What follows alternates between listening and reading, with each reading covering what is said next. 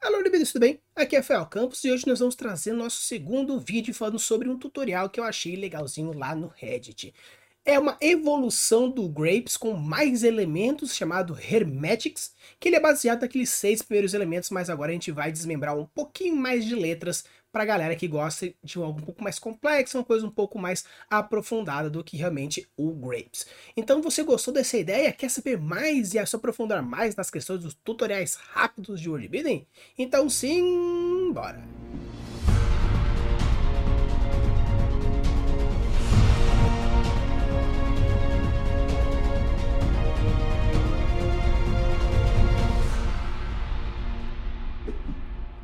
Pessoal, no vídeo passado a gente falou um pouquinho sobre o Grapes, que são alguns seis passos rapidinhos para você construir um world builder fantástico de uma maneira um pouco mais rápida. E hoje nós iremos falar sobre o Hermetics. Ele tem mais letras, então esse vídeo vai ser quebrado em duas partes, um que vai sair hoje e outro que vai sair amanhã, mas vai ser um vídeo contínuo aí para a galera já poder ir já ambientando e já também absorvendo bastante dessas construções fantásticas. Da mesma forma como eu fiz com o Grapes, quando sair esse episódio, nesse exato momento, também vai estar tá lá na aba comunidade, já o Hermetics inteiro, para vocês já terem uma ideia mais ou menos de como funciona a primeira e a segunda parte desse vídeo que vai sair hoje, e outro que vai sair amanhã, beleza? Então, bora lá e vamos falar um pouquinho sobre o que, que são os Hermetics, cada uma das letras, e com isso a gente vai abordando o passo a passo que o autor gostaria de trazer.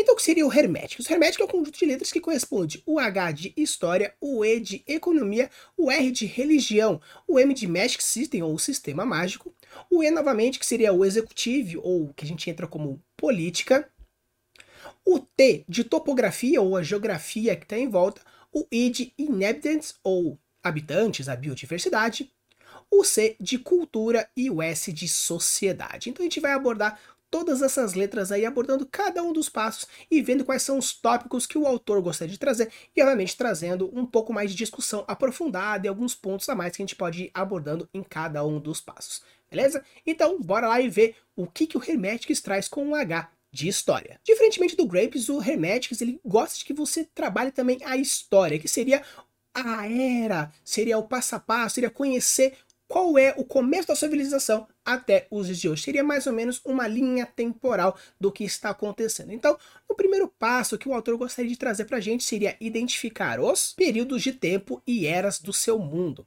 Quando a gente fala sobre períodos de tempo e eras, é um pouco mais aprofundado. Períodos basicamente são períodos históricos. Seria a Idade Média, seria a Revolução, seria o Iluminismo, seriam esses pequenos pedaços onde a gente já encontra uma raça humana atuante. As eras já são um pouco mais profundas porque é um fato de uma distância de tempo muito grande. É a era cenozoica, é a era paleozoica, é o cambriano, o pós-cambriano, então seriam todos os pontos históricos de maior profundidade, maior grandeza de tempo. Então, se você for querer construir uma parte histórica do seu mundo, não necessariamente precisa pensar nas eras, porque as eras são muito profundas. Caso você queira fazer um passo a passo da construção de mundos, onde acontecem grandes eventos que demoram muito tempo, por exemplo, movimentação da Pangeia, surgimento dos primeiros criaturas, uh, um grande meteoro, você pode colocar eras, porque realmente demoram centenas e milhares de anos para alguma coisa acontecer. Porém, se você for começar já a construir a, a história de uma raça humana, de uma raça pensante, eu já sugiro você pensar em períodos de tempo e não necessariamente em eras. Quando a gente constrói um world building mais aprofundado e você quer mostrar toda essa questão desde o surgimento do seu planeta até o momento, aí é legal sujar eras. Tem algumas pessoas que gostam de construir, por exemplo, uma pegada tipo Star Wars, que você quer construir e falar muito sobre a criação do planeta, sobre a questão dos sistemas solares. Tanto que até já teve muitas pessoas que pediram para mim um tutorial para a construção de planetas inteiros, sistemas solares e tudo mais. Então, caso você queira construir um sistema solar, um planeta, aí sim é interessante você pensar em eras, porque as eras, por ser muito grandes, você pode falar que ah, primeiro surgiu a estrela, a estrela concentrou a primeira gravidade, fez com que a poeira transformasse nos planetas, aí foi condensando, uns viraram gasosos, outros viraram planetas mais sólidos, uns viraram anões. Então depende muito do tipo de forma que você quer fazer. Então, a história nesse quesito, nas eras e no outro quesito, na questão de períodos, depende muito das propriedades e também dos objetivos que você quer apresentar o seu mundo fantástico. Eventos históricos principais. Então, quando a gente fala sobre eventos históricos principais, é agora pegar esse período que você já separou. Eu separei esse período, esse, esse, esse. Então, agora você vai pegar esse período e falar assim: o que aconteceu de mais importante nisso? Normalmente, o que são importantes você colocar? Revoluções industriais, tecnológicas, culturais, econômicas, transformações do mundo. Esses são os períodos históricos importantes de uma maneira geral. Se você quer construir uma coisa específica para a sua cidade, um evento histórico para a sua cidade, você pode colocar coisas menores. Ah, primeira vez que chegou outra pessoa, ou que o herói surgiu, que o herói morreu, ou que teve a invasão dos orcs, ou que explodiu o vulcão. Você pode fazer isso menor, em menor escala, em menor espaço de tempo e menor importância. Então, quanto maior você for querendo colocar as descrições históricas dentro do seu mundo fantástico, mais abrangentes tem que ser esses períodos. São pedaços de tempo mais específicos e mais marcantes. Quanto menor você for fazendo o seu world building agora de uma região, de um país, de uma cidade, de uma vila, de uma pessoa, você pode colocar períodos históricos menos marcantes, de uma maneira geral, mas mais marcantes para a pessoa, porque isso vai fazer com que ela se sinta mais dentro da história e com isso vai pegando aqueles pontos mais importantes. Então, quando você for trabalhar principalmente essa questão de produção de período histórico, o importante é você ver qual é a categoria que você quer fazer e dessa categoria você trazer os pontos importantes e marcantes para aquele tipo de coisa. Eu quero fazer um ponto marcante para a minha cidade, beleza? Então são esses pontos. Aí eu quero fazer um ponto marcante para a minha pessoa, então são outros pontos marcantes, beleza? Então avalie quais são os pontos marcantes que sejam marcantes realmente para aquele tipo de localidade que você quer fazer e depois você vai construindo a partir daquilo que você for fazendo, beleza? Como está o seu mundo? Quando o autor fala como está o seu mundo, basicamente o que ele quer saber é o seguinte: como que estão as relações entre países, as relações entre locais. Nós estamos no período de trégua, nós estamos no período de guerra, em que tipo de coisa você está fazendo?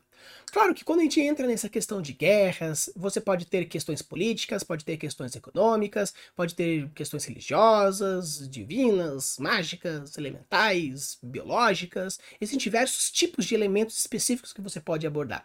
Mas quando a gente fala sobre períodos históricos, ou qual é o estado histórico desse momento, ele quer saber num parâmetro geral de mundo, contextualizado.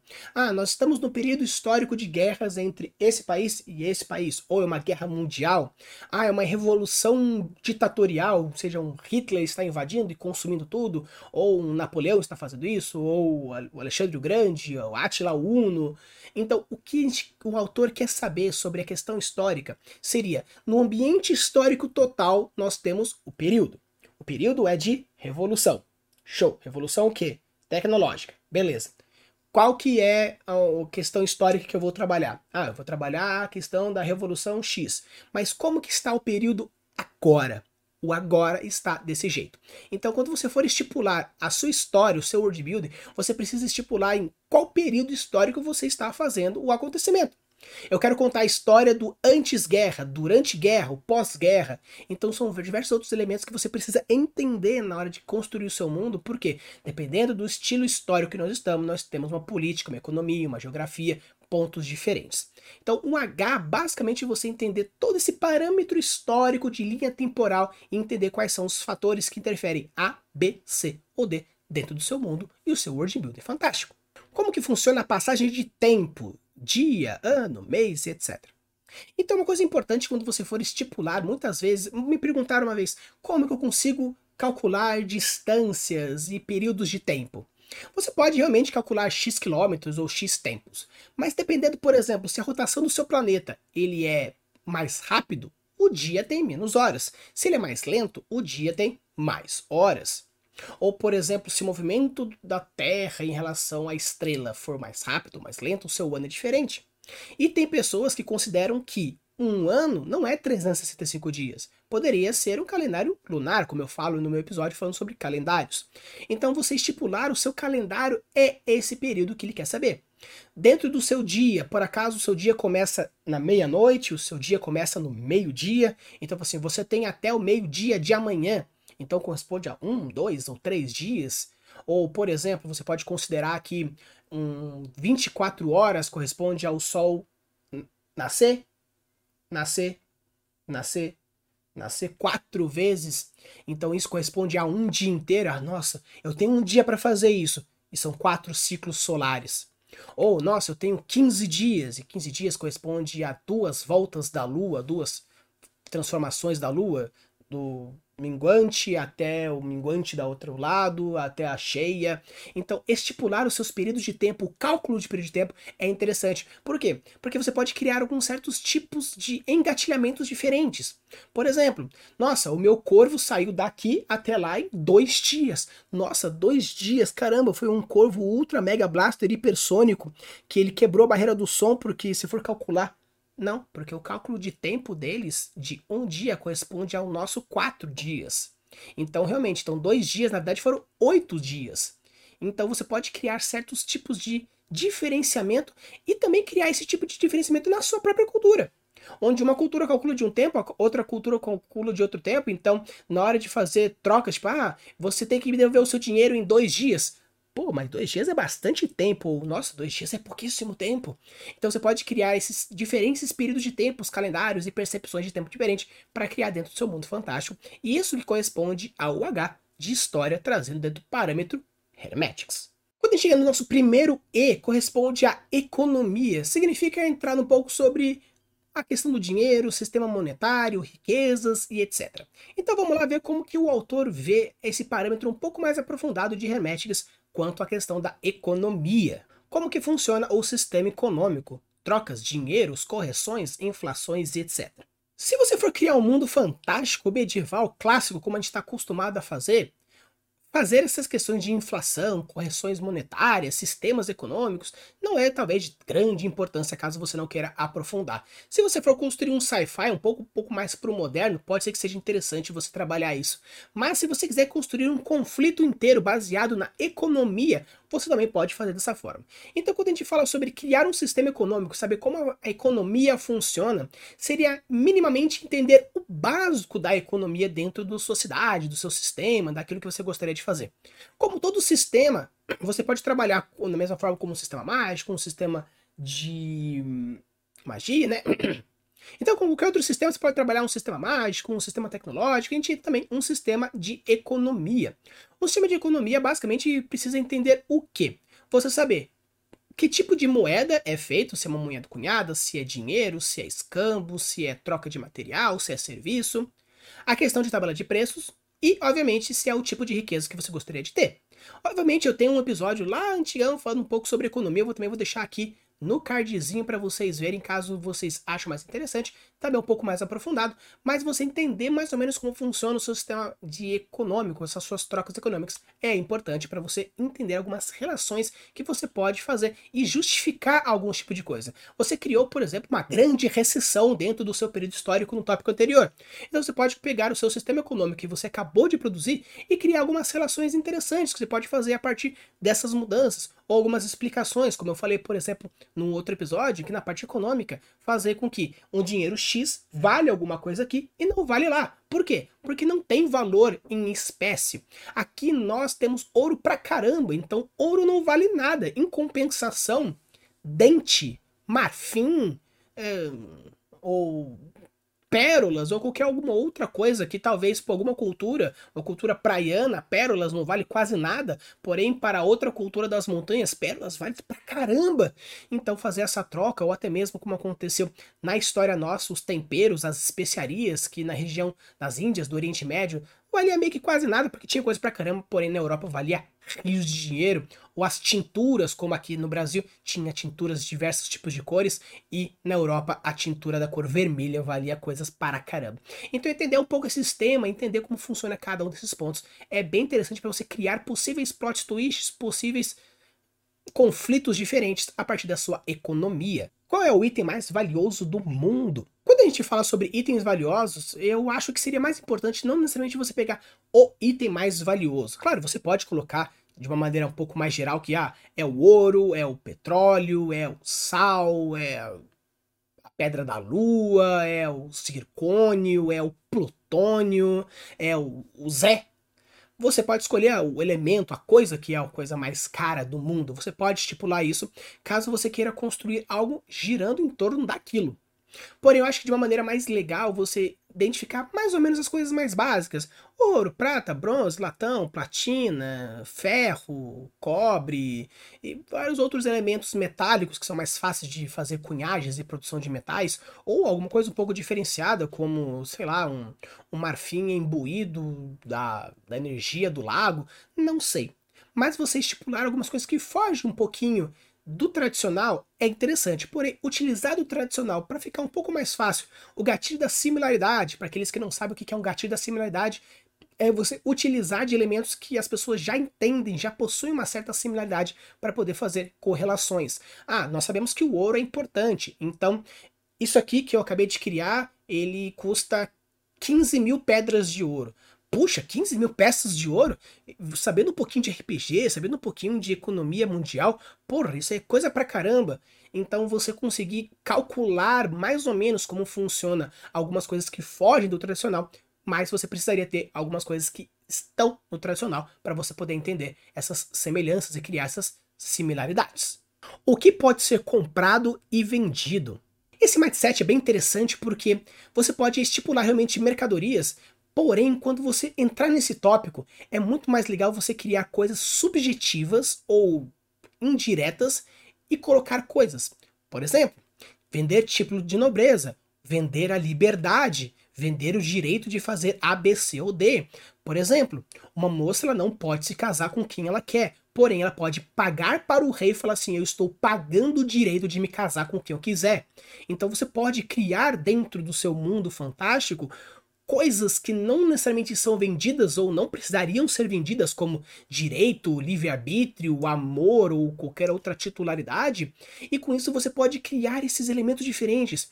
Títulos de nobreza, títulos de liberdade, cartas de alforria, coisas que realmente acontecem no nosso mundo real, você pode colocar lá, como por exemplo, eu acabei de comprar o meu título de liberdade. Porém, esse título de liberdade não funciona em todas as cidades, ou em todos os países, em todas as regiões.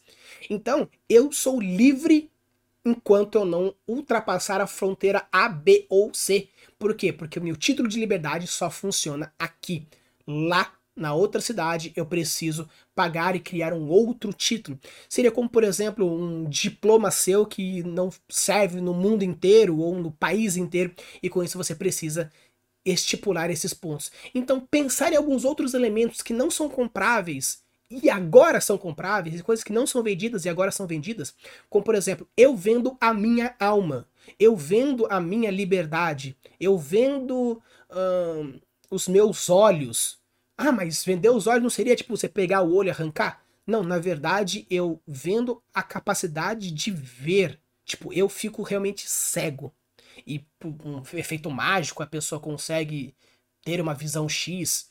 Ou, por exemplo, que nem acontece em webcams e a gente fala do que são celulares, eu vendo os meus olhos, ou seja, a pessoa cria uma conexão mental com você, então tudo que você vê, ela pode ver também. Então você pode criar diversos elementos de coisas que podem ser comprados e vendidos, não que seja realmente uma vaca, uma porta, uma casa, um carro, uma pessoa, mas sim coisas abstratas que você pode colocar, que podem ser compradas ou vendidas, que eu acho que é bem interessante para você criar esses tipo diferente de elementos e assim deixar a sua economia um que um diferente e uma que um pouco mais legal. Então, pessoal, antes de a gente continuar no nosso tutorialzinho, eu queria perguntar para você se você já se inscreveu, se você já deixou o like. Primeiramente, eu gostaria de agradecer a todo mundo que se inscreveu, porque, por incrível que pareça, 70% da galera que vê o meu canal é inscrita e apenas 30% não é. Mas vamos trazer esses 30% para o mundo do World Building, deixando esses 100% de vocês sendo inscritos, porque nós temos agora lives, nós temos vídeos mais de uma vez por semana, a gente está trazendo reviews, informações, e logo logo, quando a gente bater os mil inscritos,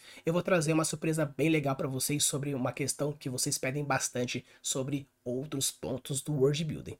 Beleza? Já deixou o seu like, já se inscreveu, já compartilhou com seu amigo que quer saber mais sobre o World Building para o seu mestre que tem dificuldade em criar alguns mundos mais interessantes, ou até mesmo seu amigo que curte diversos tipos de coisas como filmes, jogos, séries, análises, World Building, manda aí para seus amigos e vamos lá transformar todo mundo em World Builders e criadores maravilhosos.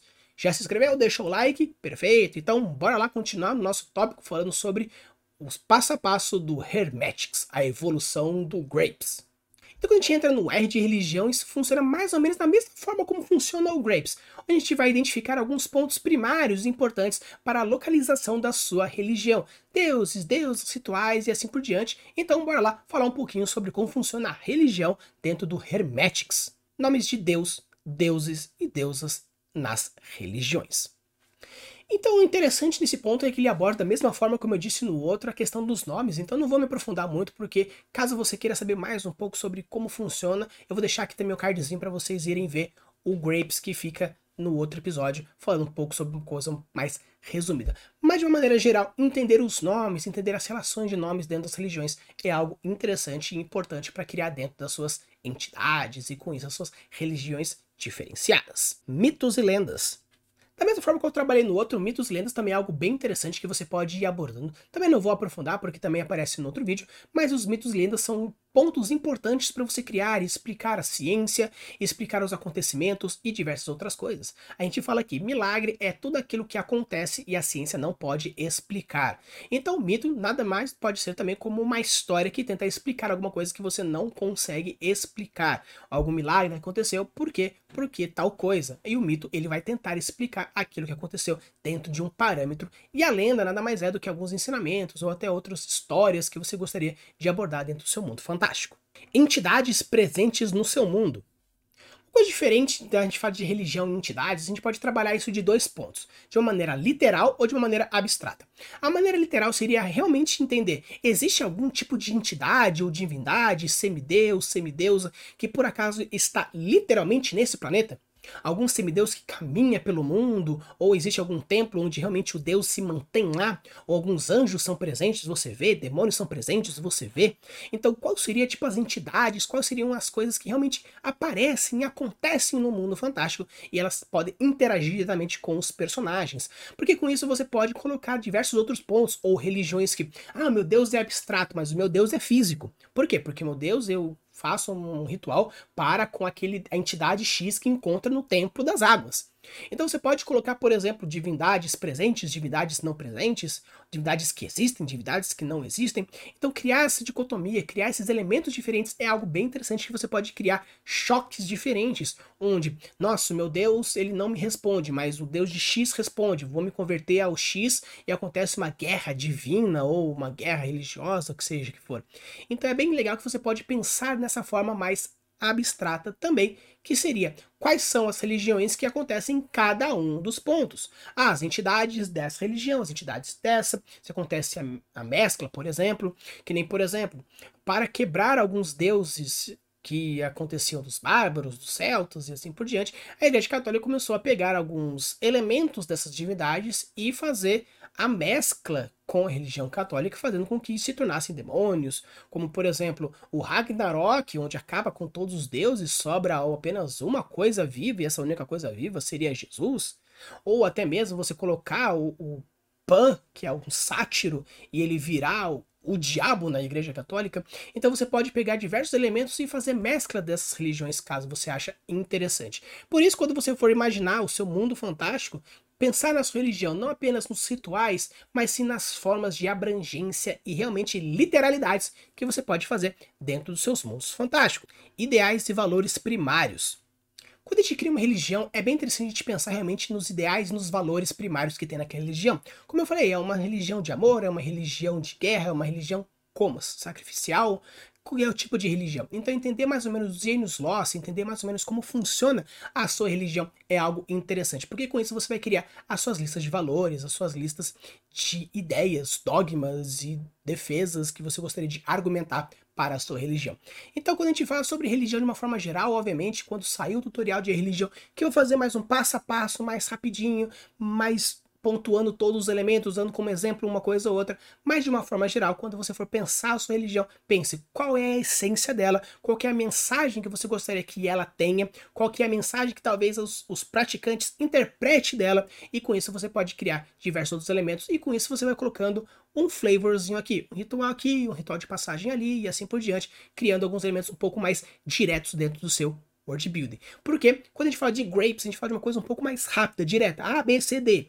Quando a gente fala de hermetics, que a gente já está pensando um pouco mais de mindsets, é um pouco, um pouco mais avançado na questão de mindset e na questão da criação. Demora um pouco mais para fazer, obviamente, porque você vai pensar, criar outras relações, criar outros arcabouços mentais, Porém, da mesma forma, é uma coisa mais rapidinha para você já ter alguns elementos. Vou pensar nisso, nisso, nisso, nisso, nisso, nisso.